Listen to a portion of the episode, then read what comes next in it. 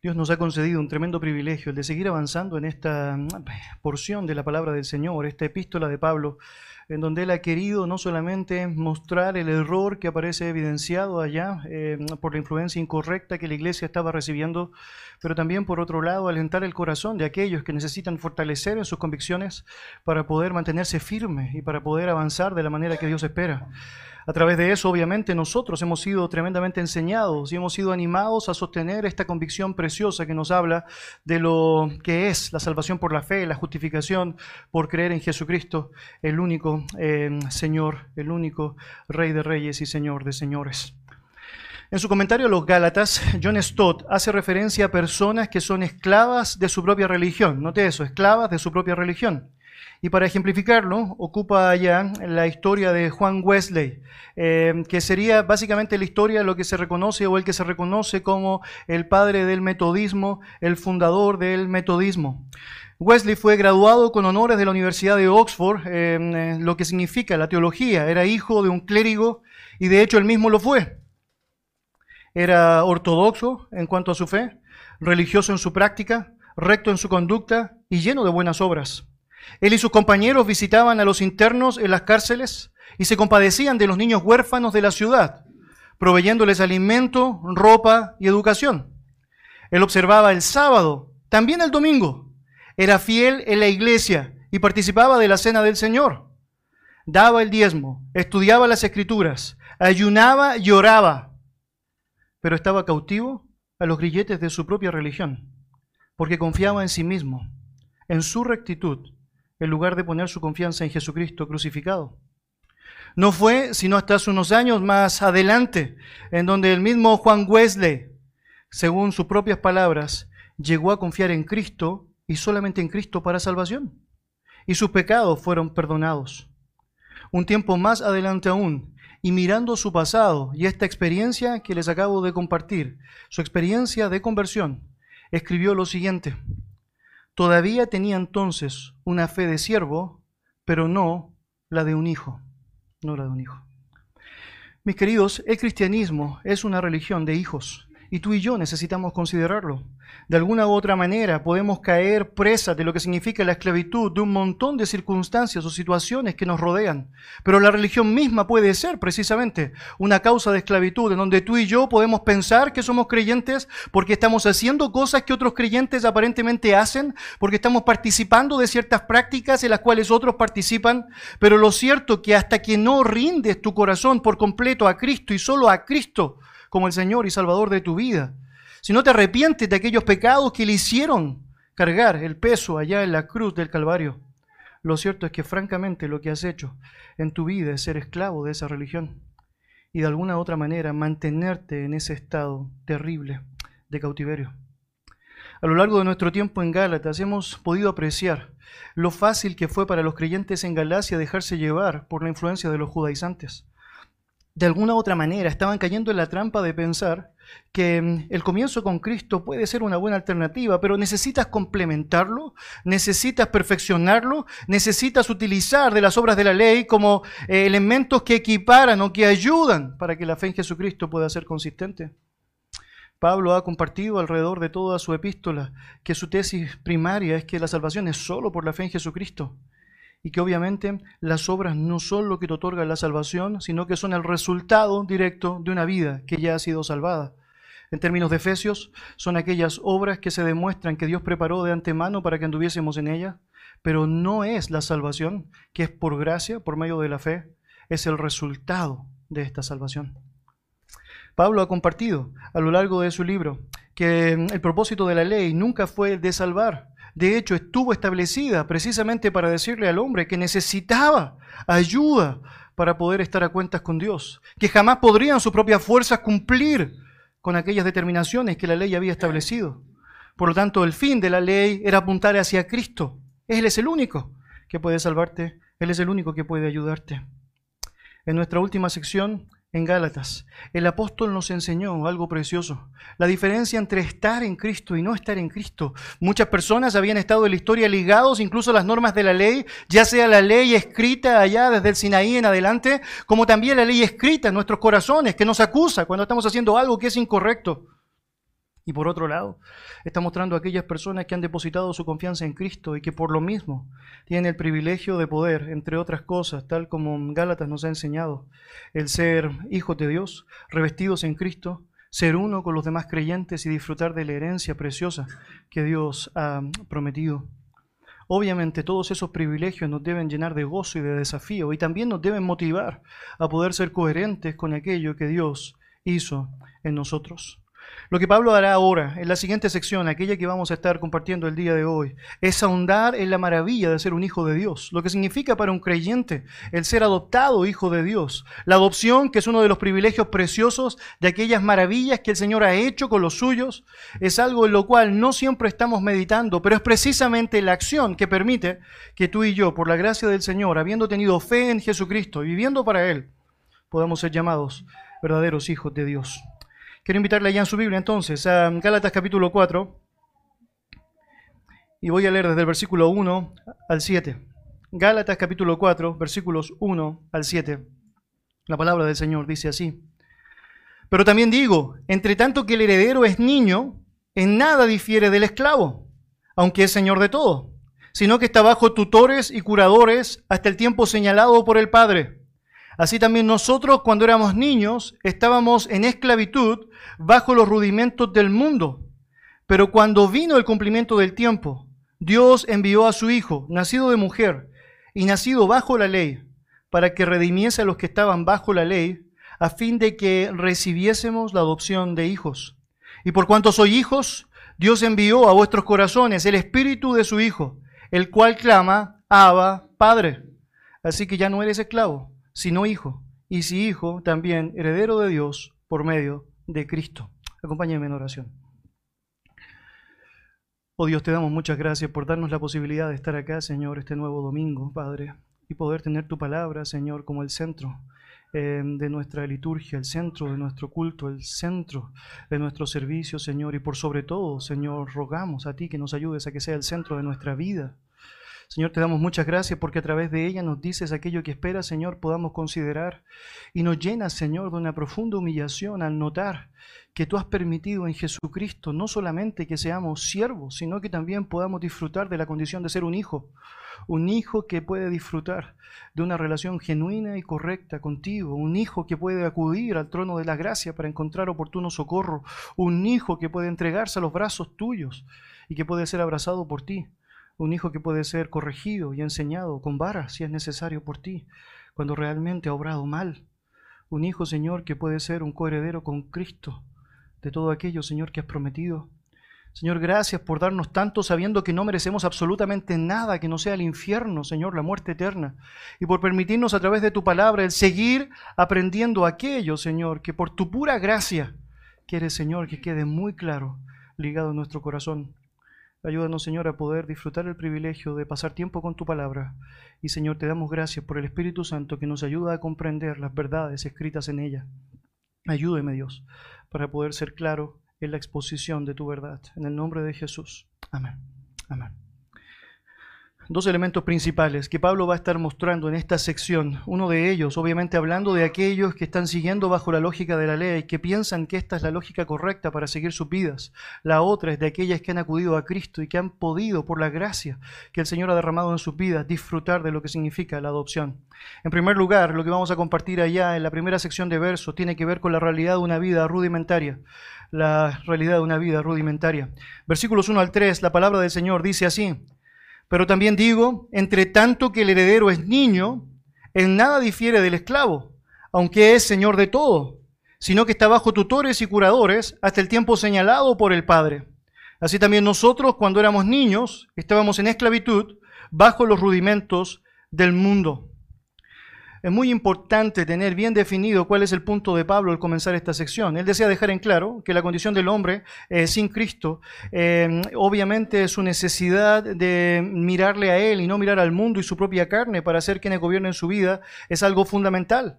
Aunque el hombre muchas veces puede reconocer la promesa de salvación, puede asumir intelectualmente que es una buena idea y puede incluso dejarlo para el futuro, lo cierto es que es aquello lo que precisamente podría estar condenando la vida de aquella persona que no asume su necesidad ahora de Jesucristo como su Señor y Salvador. Ahora mira cómo comienza el texto, versículo 1. Pero también digo, entre tanto que el heredero es niño, en nada difiere del esclavo, aunque es Señor de todo.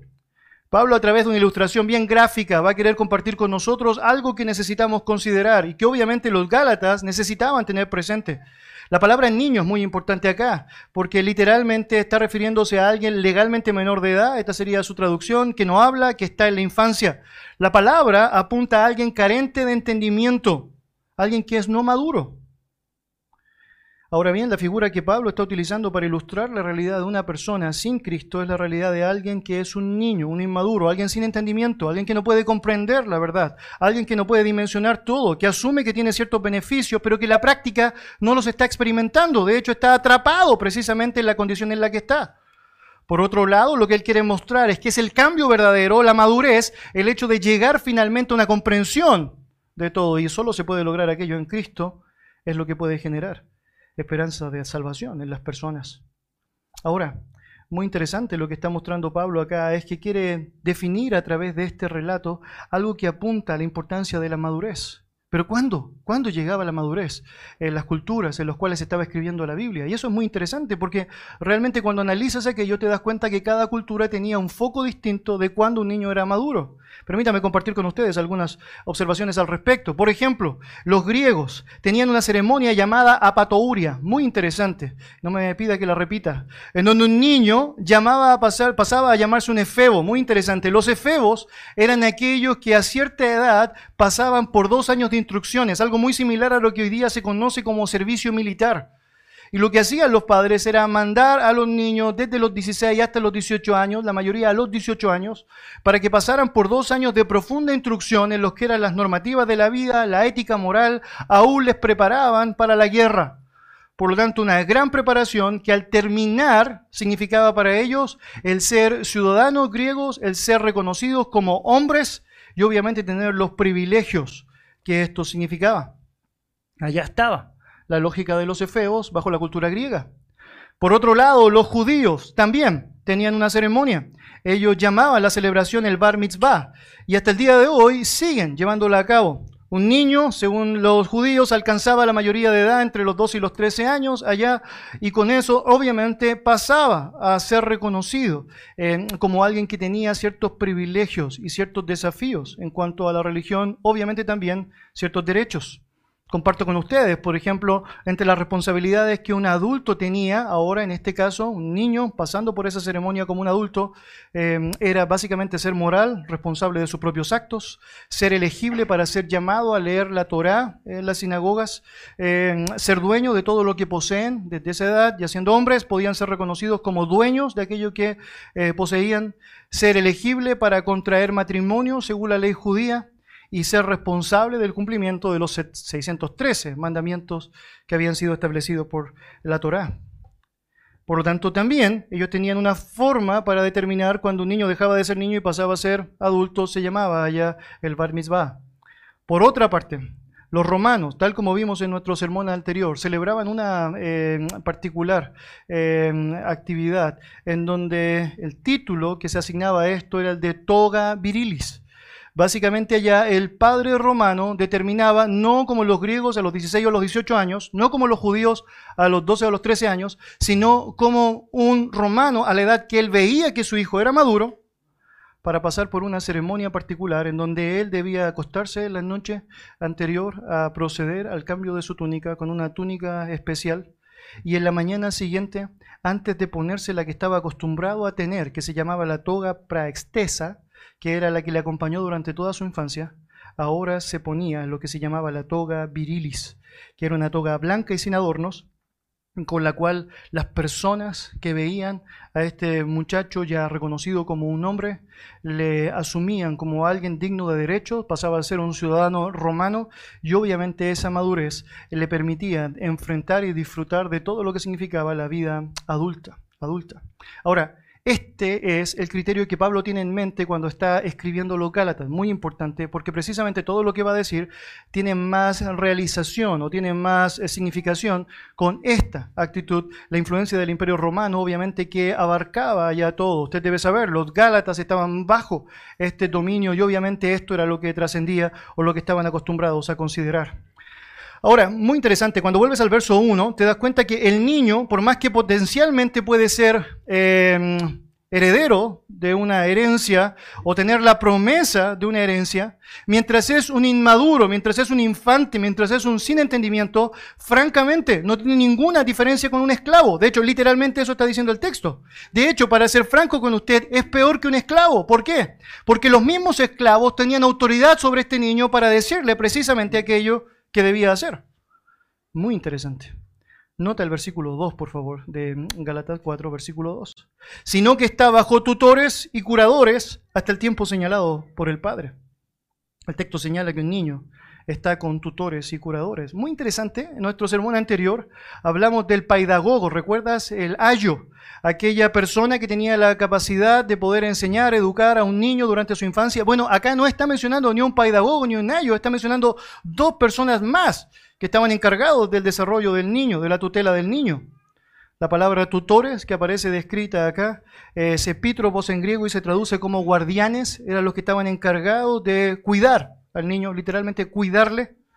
Y por otro lado, la palabra curadores o icónomos es la palabra que se traduce como mayordomo en nuestros días, aquel que estaba encargado de los negocios, del funcionamiento de la casa. Sin ser el dueño de la casa, tenía la responsabilidad de llevar la casa y obviamente todos aquellos elementos que guardaban relación directa con el muchacho. Ahora, ellos eran los que estaban encargados de guiar, de enseñar, de educar al muchacho. El muchacho obviamente no tenía libertad para hacer lo que quisiera, el muchacho tenía que seguir órdenes y estos, tanto curadores como tutores, eran puestos muchas veces por el padre o los padres para que fuesen los encargados de animar, guiar, enseñar, cuidar a este muchacho para que llegase a ser un hombre, un hombre. Ahora, tienes la esperanza de que vas a recibir una herencia, pero no la recibes, y no la recibes, y no la recibes. Y mientras estás esperando que esa promesa aparezca, sigue siendo alguien sin libertad. Sigue siendo alguien que no puede hacer lo que quiere. Sigue siendo alguien que tiene que seguir instrucciones de otros. Bueno, básicamente eso es lo que Pablo desea que tú y yo comprendamos. Esto es lo que básicamente sucede con aquellas personas que siguen amarrados a las normativas de la ley y que no están dispuestos a volcarse a Jesucristo como el fin máximo de esta ley. De hecho, precisamente eso es lo que Pablo quiere enseñarnos, haciendo un contraste. Mira el verso 3, lo que nos muestra allá. Así también nosotros, cuando éramos niños, estábamos en esclavitud bajo los rudimentos del mundo. Pablo hace una similitud entre el niño y el incrédulo, muy interesante, mostrando cómo él mismo se encontró en un tiempo en esa condición. De hecho, dice, ¿no? Así también nosotros, cuando éramos, cuando éramos niños, estábamos en esclavitud bajo los rudimentos del mundo. En algún tiempo Pablo se encontró dentro de aquellos que podían tener la opción de disfrutar la promesa, pero que estaba dispuesto a seguir y seguir y seguir y seguir bajo la lógica de ser un esclavo, un esclavo, un esclavo, un esclavo. Pero fue por medio de la confianza en Jesucristo que pudo lograr salir de esa condición y poder ahora, es decir, vivir una vida distinta hacia Él. Ahora, según el texto, aquellas personas que están viviendo bajo la lógica de la esclavitud todavía, que siguen amarrados bajo ese mismo criterio, eh, están enfatizando los rudimentos del mundo. De hecho, dicen, están bajo los rudimentos del mundo. Ahora, ¿cuáles son esos rudimentos del mundo? ¿A qué se refiere básicamente la palabra del Señor con eso? Bueno, varias cosas para decir, hay muchas interpretaciones, pero me parece que es importante para comenzar definir la palabra rudimento. Rudimento literalmente significa elemento que constituye el mundo material, algo esencial, tierra, aire, fuego, agua, sería la explicación que el diccionario da. También otra palabra, otra traducción de esa palabra sería principio básico o lo elemental. A partir de esa definición, usted y yo ya podemos concluir algunas cosas. La alusión de rudimento se refiere a algo que es básico, primeros principios, o contextualmente apunta a cosas básicas de la religión, cosas básicas de la religión, cosas elementales de la religión, cosas que están puestas allá como algo primario en esa religión. Ahora cuando tú y yo hacemos un análisis de las religiones del mundo, no tardamos mucho para notar que éstas enfatizan su propia relación con Dios eh, o su huida del juicio por medio de obras o el esfuerzo humano.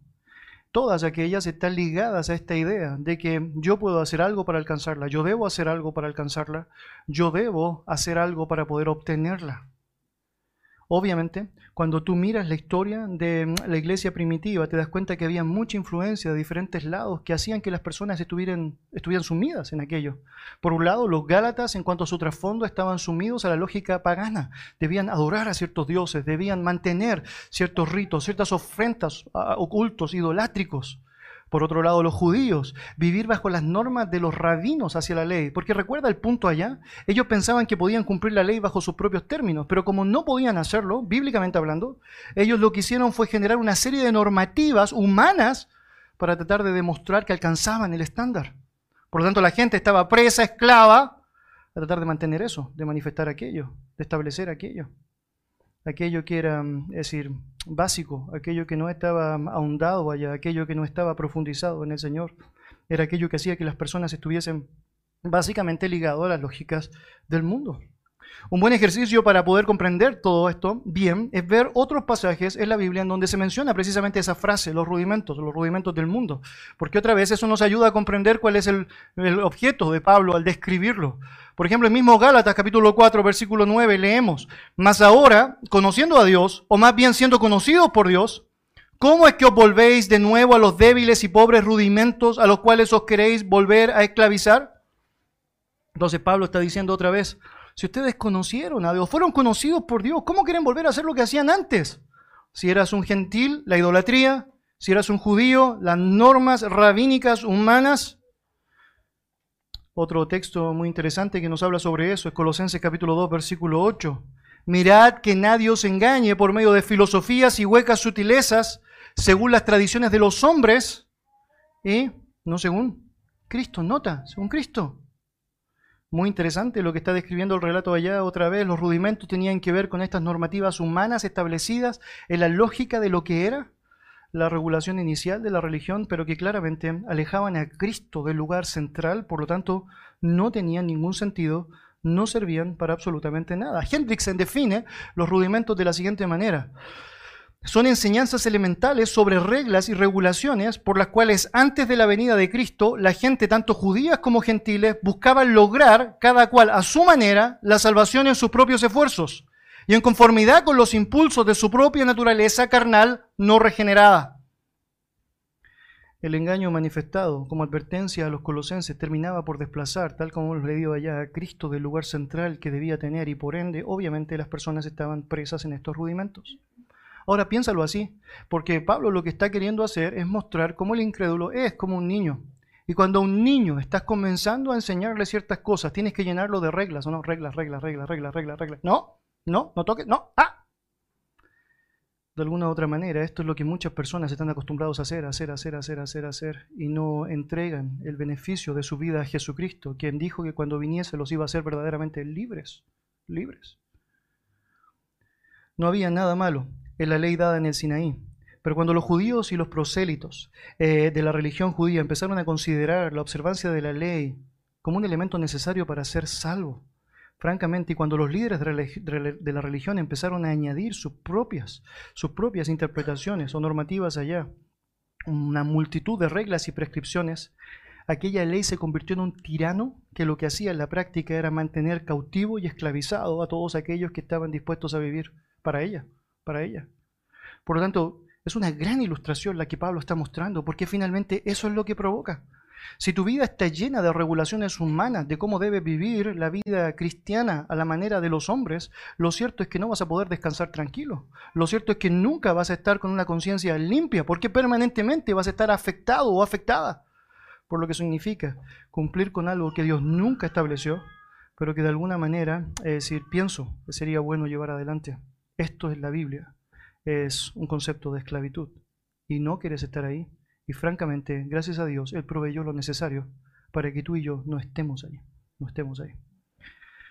El segundo aspecto mencionado en este relato es de la realidad de una vida en Cristo y nota la diferencia preciosa de lo que el Señor nos quiere enseñar allá. Versículo 4 al 7 de Gálatas. Gálatas 4, versos 4 al 7.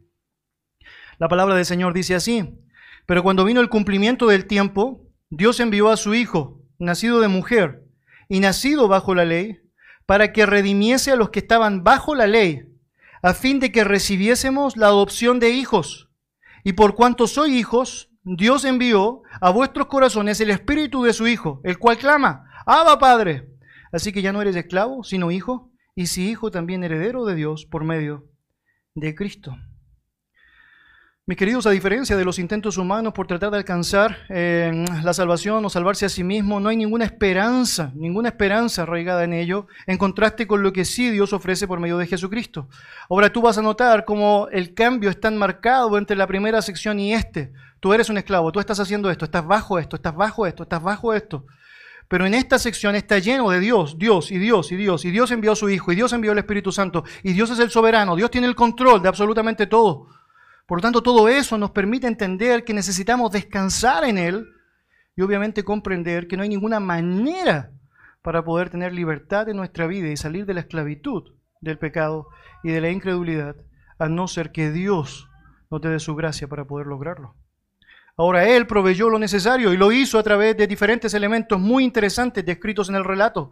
En primer lugar, vas a notar que lo hizo comenzando en el tiempo correcto. Mira lo que dice allá al comenzar, versículo 4. Pero cuando vino el cumplimiento del tiempo, muy interesante esa frase, cuando vino el cumplimiento del tiempo. Es decir, la hora precisa. La palabra es cronos, de donde tú y yo sacamos el término cronómetro. Hay mucho que podríamos decir aquí, pero en esencia señalar que el Padre Celestial escogió el tiempo preciso, el tiempo perfecto para que Cristo viniese es algo sorprendente, sorprendente. Cuando tú analizas realmente la historia te das cuenta que las condiciones estaban tan, pero tan establecidas para que realmente el propósito de Dios se cumpliese, que francamente no dejas de sorprenderte o asombrarte por él. Permítame simplemente mostrarle algunos ejemplos prácticos con eso. Por ejemplo, el Imperio Romano había pacificado todo el mundo conocido. De hecho, existía lo que se llamaba la Pax Romana que la práctica generaba libertad para poder moverte de un lugar a otro y de manera práctica sin peligros asociados. De hecho, el mismo imperio romano estableció rutas que permitían que las personas pudiesen moverse libremente, haciendo que el ministerio de Jesucristo y los apóstoles fuese francamente algo mucho más fácil de expandir, porque de alguna otra manera ellos podían moverse de un lugar a otro con profunda libertad. Por otro lado, la civilización griega proveyó de un idioma que era el idioma común en todo el mundo conocido. Por lo tanto, las personas podían, a través del griego, estar manifestando en su propia lengua un mensaje. Por otro lado, los judíos, después de haber aprendido algo de la esclavitud, estaban volcados al monoteísmo. Es decir, ellos habían ayudado a que mucho de la cultura empezara a desviarse de la lógica del politeísmo y la idolatría y que empezase ahora a entender la idea o el concepto de que había un Dios pero no solo eso, desde Edras en adelante lo que sucedió es que las sinagogas fueron los centros en donde las sagradas escrituras empezaron a comunicarse. Por lo tanto, no era difícil para Jesús entrar en una sinagoga y leer Isaías y decir, yo soy, yo soy. Porque la gente estaba, bajo las condiciones de aquel tiempo, acostumbrándose a leer las Sagradas Escrituras, algo que antes de Edras era bien, pero bien extraño, bien desconocido. Todo esto es muy interesante y solamente se explica bajo la lógica de que Dios tenía el control para su tiempo, para el cumplimiento de su tiempo. Perfecto, perfecto, perfecto, perfecto. Pero de nada sirve tener el tiempo perfecto o estar en el tiempo perfecto si no tienes a la persona perfecta. Muy importante, muy importante. Y eso es precisamente lo que Pablo nos quiere enseñar, que es precisamente en ese tiempo perfecto en donde podemos contemplar a la persona correcta aparecer. Mire lo que dice allá el texto, versículo 4. Dios envió a su Hijo, nacido de mujer y nacido bajo la ley, para que redimiese a los que estaban bajo la ley, a fin de que recibiésemos la adopción de hijos. Dios envió a su Hijo, dice el texto bíblico, con una misión particular. Esa misión obviamente implicó algunos requisitos que él debía llevar adelante. Nacer de una mujer, por ejemplo, haciendo su nombre real, real con naturaleza humana, para poder ser representante de los hombres. Recuerda lo que dice Hebreos. Ningún animal puede pagar el sacrificio por los hombres, a lo más un animal puede pagar un sacrificio por otro animal. Tenía que ser un sustituto humano, aquel que tuviese la capacidad para poder morir por hombres. Pero no podía ser cualquier sustituto humano, tenía que ser un sustituto perfecto, aquel que podía demostrar que era capaz de poder cumplir la ley. Mire, hemos aprendido esto. Si tú pudieses cumplir toda la ley, realmente, francamente, serías salvo. Francamente, porque serías perfecto. Esa es la verdad. Serías absolutamente perfecto.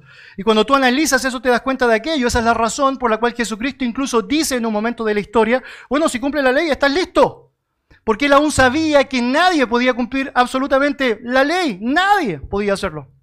Por lo tanto, lo que tú necesitas para poder dejar tu deuda con la ley es que alguien perfecto, que pueda cumplir toda la ley, sea tu representante.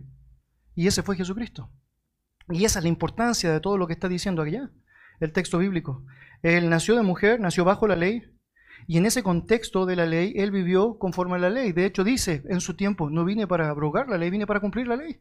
Y la cumplió desde nacer. Recuerda, a los ocho días fue circuncidado y fue un judío.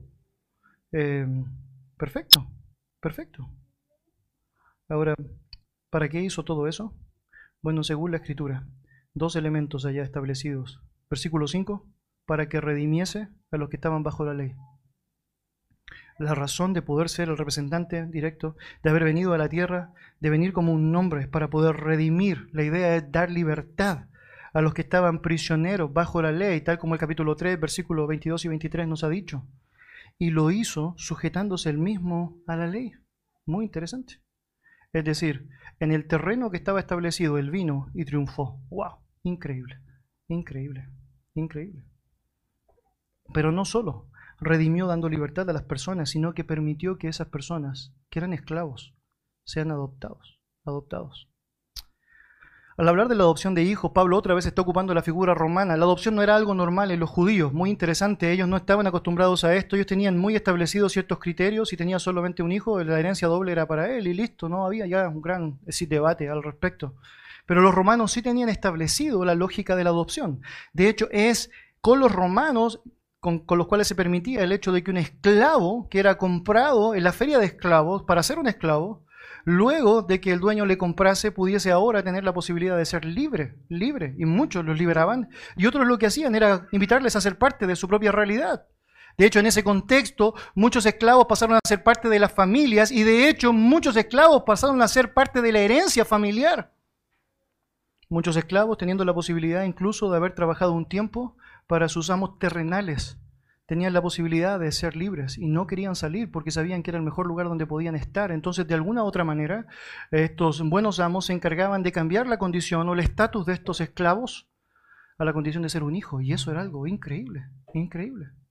Pablo está utilizando esa figura para mostrar francamente lo que sucede con nosotros. De hecho, Pablo es el que más habla sobre la adopción. Efesios capítulo 1, versículo 5, fuimos adoptados hijos suyos. Romanos capítulo 8, versículo 15, capítulo 9, versículo 14, hablando específicamente de esta realidad, esta realidad, esta realidad, de ser un adoptado hijo de Él. Cristo, finalmente en la cruz del Calvario, y con el precio de su sangre, compró nuestros cuerpos. De hecho, Corintios nos dice eso por precio fuiste comprado, glorificar a Dios con vuestros cuerpos, los cuales son de Dios. Muy interesante. Ahora todo eso lo hizo para que tú y yo podamos ser llamados hijos de Dios, hijos de Dios. El privilegio de ser adoptado hijos de Dios, queridos, es una emoción inexplicable. El saber que éramos hijos de ira, hijos del diablo, enemigos de Dios, y que finalmente tenemos ahora el privilegio de ser adoptados, hijos de Él, sentarnos a su mesa, compartir de la comunión con Él, dirigirnos a Él como un Padre amoroso, es algo precioso, precioso. Cuando tú lees Gálatas te das cuenta que Dios se encargó de proveer lo necesario a través de Jesucristo y a través de Él permite que podamos ser hijos adoptados por Él. Pero no solamente dice eso el texto, acompáñenme por favor al verso 6.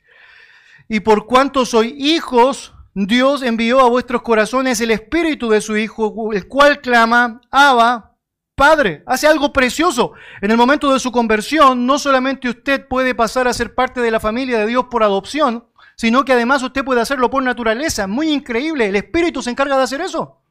¿Cómo puedo explicar eso? No puedo explicarlo. Dios solamente podría hacerlo. Pero es precioso, es precioso. La palabra del Señor dice que aquellos que son hijos tienen la oportunidad y el privilegio de recibir en sus corazones el Espíritu Santo, el cual nos enseña a poder tener una relación con Dios al llamarle Abba Padre. Y recuerda esa palabra, ¿no? Abba es un diminutivo que se utilizaba para describir un papito, un papi, como un bebé hablaba, Abba, Abba, papá, papi, usted y yo tenemos el privilegio de tener esa relación directa y genuina con Dios por medio del privilegio de ser su hijo, ser su hijo. Ahora tú podrías dejarlo allá y la historia podría terminar allá. Bueno, qué fantástico. En Jesucristo dejé de ser un esclavo y ahora tengo el privilegio precioso de ser llamado un hijo. Pero no llega hasta allá la historia. La historia dice que eres beneficiario de todos los privilegios de ser su hijo. Y eso es precioso. Mira allá, versículo 7 de Gálatas. Así que ya no eres esclavo, sino hijo. Y si hijo también, ¿qué cosa dice? Heredero de Dios por medio de Cristo. Hermano, todo cambia con Cristo, todo cambia con Cristo y solamente con Cristo. Él nos cambia de ser esclavos a ser hijos eh, y nos deja en la posición de ser herederos, coherederos con Él. Permítame compartir contigo Romanos capítulo 8, versículo 17. La palabra del Señor nos dice así, desde el 15 al 16, y luego vamos a leer el verso 17. El texto dice lo siguiente, pues no habéis recibido el espíritu de esclavitud para estar otra vez en temor, sino que habéis recibido el espíritu de adopción. Nota qué precioso lo que Dios está diciendo a través de su palabra. Dios está diciendo que el cambio que Dios efectúa en nosotros obviamente genera algo distinto. Si vives bajo los rudimentos del mundo, tienes miedo todo el tiempo, todo el tiempo, tienes temor de todo. Pero cuando realmente eres un hijo de Dios, tienes el privilegio de poder disfrutar de ese espíritu de adopción por el cual clamamos, Abba Padre. El Espíritu mismo da testimonio a nuestro espíritu de que somos hijos de Dios. ¿Y cómo sabes que eres un hijo de Dios? ¿Cómo sabes que has sido salvado? Es por el Espíritu Santo que Dios puso en tu vida en el momento de tu salvación. Dice la palabra del Señor que en Él fuiste sellado con el Espíritu de la promesa. Él es las arras, la garantía, el pago inicial que demuestra que eres un creyente. Y cada vez que estás luchando específicamente con lo que significa tu salvación, tu convicción de fe, te ayuda a saber que el Espíritu Santo, si eres un hijo, está allá diciendo, hey, sí lo eres. Puedes exclamar, Abba Padre, Abba Padre. El verso 17 de Romanos nos dice, y si hijos, también herederos, herederos de Dios y coherederos con Cristo, si es que padecemos juntamente con Él, para que juntamente con Él seamos glorificados. Hermanos, los creyentes somos receptores, tal como Efesios 1 nos enseña, de toda bendición espiritual en el presente y en el futuro. Compartiremos con el Señor y todos los privilegios y las riquezas de su reino, tal como su palabra ha prometido. Sin embargo, compartir con Cristo implica un montón de cosas que necesitamos considerar. Así como en una familia, cuando la familia anda bien, todos estamos contentos y andamos bien. Pero cuando algo no está funcionando bien, estamos todos allá animándonos a avanzar juntos para poder sostenernos de buena manera. En la vida cristiana tu relación con Cristo va a tener momentos difíciles también. El ser un coheredero con Cristo implica, entre otras cosas, tal como Romano nos enseña, que vas a experimentar muchas veces sufrimiento, abusos, eh, vas a enfrentar situaciones de padecimiento por causa del Cristo, del Cristo. Juntamente con Él, dice el texto, ¿no? Juntamente con Él. Por eso Pedro decía, cuando son maltratados por causa de Cristo, bendecidos son, bendecidos son, porque están representando fielmente el hecho de ser un coheredero, un coheredero con Él. Mis amados hermanos, la palabra del Señor nos está ayudando a poder enfatizar muchísimo el desafío de apuntar a Cristo. Cualquier elemento que quiera tomar trascendencia por sobre Él va a ser nocivo para nosotros. Si mi temor al hombre es más grande que mi temor a Dios por medio de Jesucristo, tenemos un problema absolutamente serio. Si mi gratitud se vuelca al hombre, pasando por alto mi gratitud a Dios, tenemos un problema serio. Y si considero que mi salvación es consistente en mis fuerzas, en mi propio poder humano, francamente he hecho algo incorrecto porque todo aquello solamente puede ser sostenido absolutamente en Cristo. Y es por medio de Cristo que podemos disfrutar el hecho de ya no ser esclavos, amarrados y cautivos al pecado, sino ahora poder ser vivos y libres para Él. Vamos a orar. Gracias Dios por darnos el privilegio de tener tu palabra, Señor, y a través de ella poder seguir, Señor, admirándonos de ti, Padre, de tu misericordia, de tu grandeza. Dios permítenos ser personas dispuestas a poder reverenciar tu nombre como corresponde, Señor, y de poder disfrutar el privilegio de ser hijos tuyos, Señor. Muchas veces, Señor, la manifestación de nuestro pecado evidencia no necesariamente el hecho de que no seamos tus hijos, sino que no estamos dispuestos a vivir como tus hijos. Y Señor, ayúdanos a comprender aquello, que si estamos en Cristo necesitamos ahora vivir bajo la verdad de la palabra y no bajo los rudimentos, Señor, del hombre, bajo aquellas cosas que perecen, sino bajo aquellas cosas, Señor, que permanecen para vida Gracias por tu amor, porque siendo aún pecadores, Cristo murió por nosotros. En el nombre de Jesús. Amén. Quisiera invitarle a ponerse de pie, por favor. Vamos a terminar este tiempo